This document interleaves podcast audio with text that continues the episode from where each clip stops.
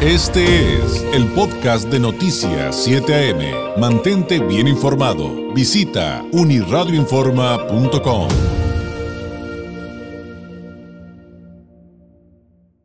En el contexto de la conmemoración del Día Mundial de la Lucha contra la Depresión, que se suma, que tradicionalmente se, se se conmemora, se, se, dedica el día el 13 de enero, pero pues por ejemplo, ya ve que también hablábamos ayer del Blue Monday, que de alguna manera también va ligado a esto y muchos consideran que también ese día, al ser el considerado el día más triste del año, también es como otro día dedicado al tema de la depresión, pues vamos a aprender de ello, de la voz de, de quienes sí saben del tema, como lo es el caso de la doctora Graciela Jiménez Trejo, médica psiquiatra del área de consulta externa del Hospital de Salud Mental de Tijuana, a quien le agradezco enormemente que nos tome la llamada. Doctora, muy buenos días. Hola, ¿qué tal? Muy buenos días, ¿cómo estás? Muy bien, muchísimas gracias. ¿De, dónde partir para entender el tema de la depresión? Eh, pues eh, como lo estamos viviendo actualmente, finalmente todo esto de la salud mental, entiendo doctora, eh, si bien es de siempre, es al mismo tiempo muy dinámico, ¿no? Lo que tendríamos que definir es que depresión no es igual a tristeza. Tristeza es un sentimiento, es una emoción con la cual podemos este, enfrentarnos todos los días, en cualquier momento de nuestras vidas. Depresión ya es un estado de ánimo, sí, triste, pero la mayor parte del tiempo, casi todos los días, por largo tiempo, más de dos semanas, que se viene acompañado de la incapacidad de tener placer para actividades cotidianas, o sea, para también para saborear algún alimento o alguna actividad que nos causaba antes emoción, ya no la sentimos. También esta depresión se acompaña de alteraciones en el sueño, ya sea que estemos durmiendo de más o de menos, que tengamos problemas en alimentación, que comamos de más o de menos, que tengamos problemas o síntomas cognitivos, olvidamos cosas, nos distraemos con facilidad, pero en un gran porcentaje, o sea, no esos olvidos habituales que podemos llegar a tener, no, esto es más, problemas para tomar decisiones, para concentrarnos, podemos también tener ideas o fantasías de muerte, es decir, ¿sabes qué? No estoy diciendo directamente que me quiero morir, pero estoy diciendo, ¿sabes qué? Me gustaría dormirme y no despertar, me gustaría apagarme. Entonces, esto en, grandes rasgos es una depresión, que muchas de las veces no se van a manifestar de la misma manera en las diferentes personas. Por ejemplo, en los niños, adolescentes, se manifiesta más con síntomas este, físicos, dolores de pancita, dolor de cabeza, rinches, negativa para ir a la escuela, para hacer actividades, y a veces lo catalogamos como, ay, son niños berrilludos, son niños flojos, no, no, a ver, algo está pasando, ¿no? Los adultos mayores también se manifiesta de diferente manera, con más síntomas cognitivos, se les olvidan malas cosas, pero ¿qué es lo que decimos? Ay, ya están viejitos, ya grandes con la edad, justificamos o normalizamos. Por lo tanto, tenemos que tener en cuenta que la depresión es una enfermedad real, existe. Así como el corazón se enferma y nos da presión alta o cardiopatías, o se enferma, no sé, el páncreas y nos da diabetes, o el hígado y nos da cirrosis, también el cerebro tiene todo su derecho de enfermarse. Y aquí es cuando vienen los trastornos mentales, de los cuales es la depresión, que es un trastorno común. Se ha visto que hay cifras de que el 5% de los adultos podemos llegar a padecer depresión eh, a lo largo de la vida, ¿no? Entonces, eh, aquí en México, pues las cifras están más o menos este, muy similares a nivel mundial, que también el 5% de los adultos puede tener este tipo de padecimientos, ¿no? Y las edades más comunes son de los, son dos, dos picos, de los 15 a los 29 años y en los adultos mayores. ¿Qué hay respecto a las razones? Porque es un tema del que hay mucha desinformación, eh, pero también eh, creo que no me equivoco, aunque usted evidentemente es la experta doctora, eh, también es un asunto multifactorial, ¿no? Así como acabas de decir, es un asunto multifactorial. O sea, los desencadenantes son diversos. Hay cierta predisposición genética. No hay un gen de la depresión que se haya descubierto ni cosas por el estilo, pero sí heredamos ciertos patrones y ciertas reacciones, ciertas conductas. También hay factores ambientales, como es la pérdida de la salud, pérdida del empleo, pérdida de una mascota, este, cambios, adversidades, este, desastres naturales, qué tipo de cosas, ¿no? Y también, obviamente, hay situaciones médicas como es un estado proinflamatorio, nuestro cuerpo se inflama, eh, que es, relacionado con una cascada de este, neurotransmisores, hormonas, hormonas que ocasionan que el, cuerpo esté más propenso, ¿no? A esta inflamación y que dé depresión. Y también la clásica teoría monoaminérgica, donde disminuyen sustancias a nivel cerebral como sería la serotonina y esto causa depresión. Entonces, es una combinación de varios factores que obviamente a veces vemos algún factor, algo, algún evento y que podría catalizar, ¿no? Pero vamos, estos ya vienen eh, de más atrás, ¿no? Ya son antecedentes y ya se combinan, por así decirlo, y es cuando aparece. Muy bien.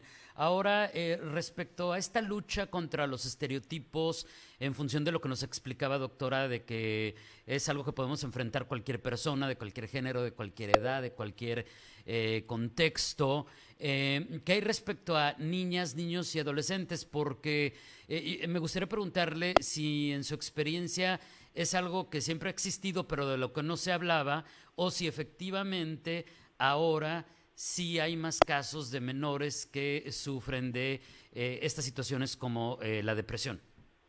Es una patología que siempre ha existido, que siempre ha estado. O sea, hay información desde los griegos en los cuales ya empezaba a describirse estos síntomas. Entonces, siempre ha estado en la humanidad. ¿Qué es lo que pasa? Como lo bien lo mencionas, el estigma. Existe esa situación en la cual no voy a hablar de mis emociones, no puedo decir que estoy deprimido porque eso es malo, porque eso es del otro mundo, porque eso no existe. Entonces, esto, ¿qué es lo que pasa con los niños? ¿En qué impacta? Yo adulto no sé expresarme, no tengo conciencia de esas enfermedades, por lo tanto, voy a minimizar los síntomas de nuestros adolescentes y de nuestros niños. Este, la típica, ¿no? Mi niño se siente mal, está triste, y entonces yo como adulto no me detengo a preguntarle qué pasa, qué sucede. No, al contrario, lo ataco, le digo, ay, ¿Y tú por qué vas a estar triste? ¿Por qué vas a estar mal? Si tienes todo, preocupaciones son las mías, no las tuyas. Entonces, dejamos de validar tus sentimientos. Entonces, ¿qué es lo que pasa? Pues el niño empieza a crecer con esta conducta de no tengo que expresarme, la clásica, los niños, los niños no lloran, por lo tanto, me guardo todo esto. Ahorita, por eso son estos días mundiales, ¿no? De la lucha contra la depresión, también se atiende lo que viene con el suicidio, para que hablemos más sobre las enfermedades, quitar, romper estigmas ¿Y qué es lo que pasa? Pues ya estamos logrando el poder este que los niños adolescentes se acerquen, que los papás tengan más conciencia y que se atiendan. Puede pasar 10, 15 años en recibir una atención. Entonces, imagínate, tanto tiempo con depresión, el niño no va a sacar su potencial para salir adelante, va a tener problemas por ese estado proinflamatorio, más propenso a aumento de peso, más propenso a diabetes, más propenso a hipertensión, a enfermedades crónico-degenerativas, más propenso a problemas cognitivos, entonces no va a sacar muy buenas calificaciones, o dejemos las calificaciones, ¿no? No, no va a tener esas herramientas para seguir adelante. Entonces, son muchos años de los cuales se va a ver mermada su capacidad, ¿no? No va a disfrutar, o sea, no va a ver esos días bonitos para ellos. Entonces, ahorita no es que estemos diagnosticando más, que queremos diagnosticar, pero no por este, dar tratamientos. O sea, el tratamiento se puede dar con terapia, con medicamento, hay que individualizar cada caso, sino para que se, tengamos niños felices, adolescentes contentos y que puedan salir adelante y disfruten el día a día.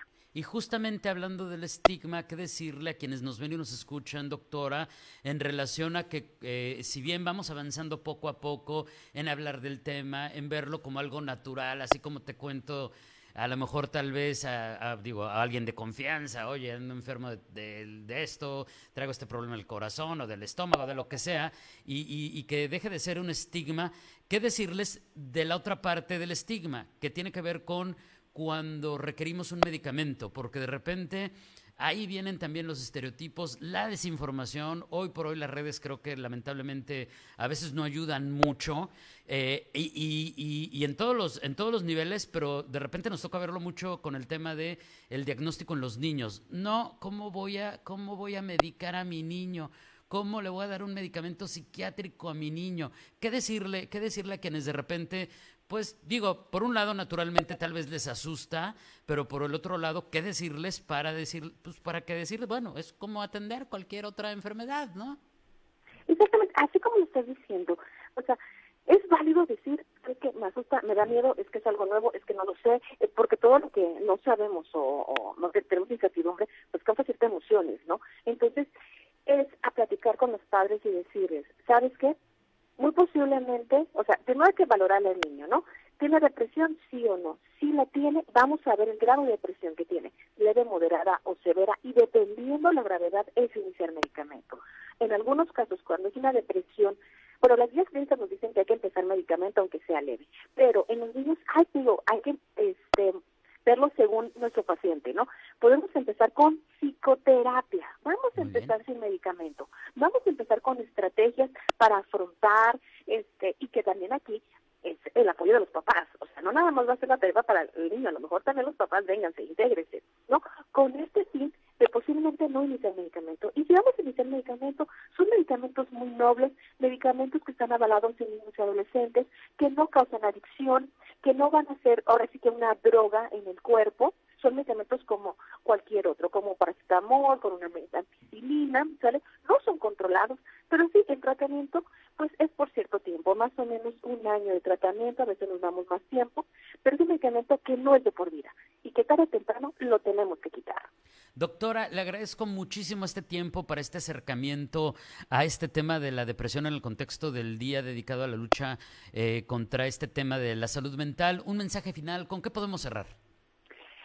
muchas gracias por interés y yo creo que podríamos cerrar con si en alguna ocasión algún radio escucha no está disfrutando la vida, siente que no tiene este sentido, que no está al, viviendo al 100% y no sabe que, cómo nominarlo, por favor, que se acerque a los profesionales de salud mental. Estamos para ayudar, para escuchar y si podemos y eh, resolver el problema, lo vamos a hacer.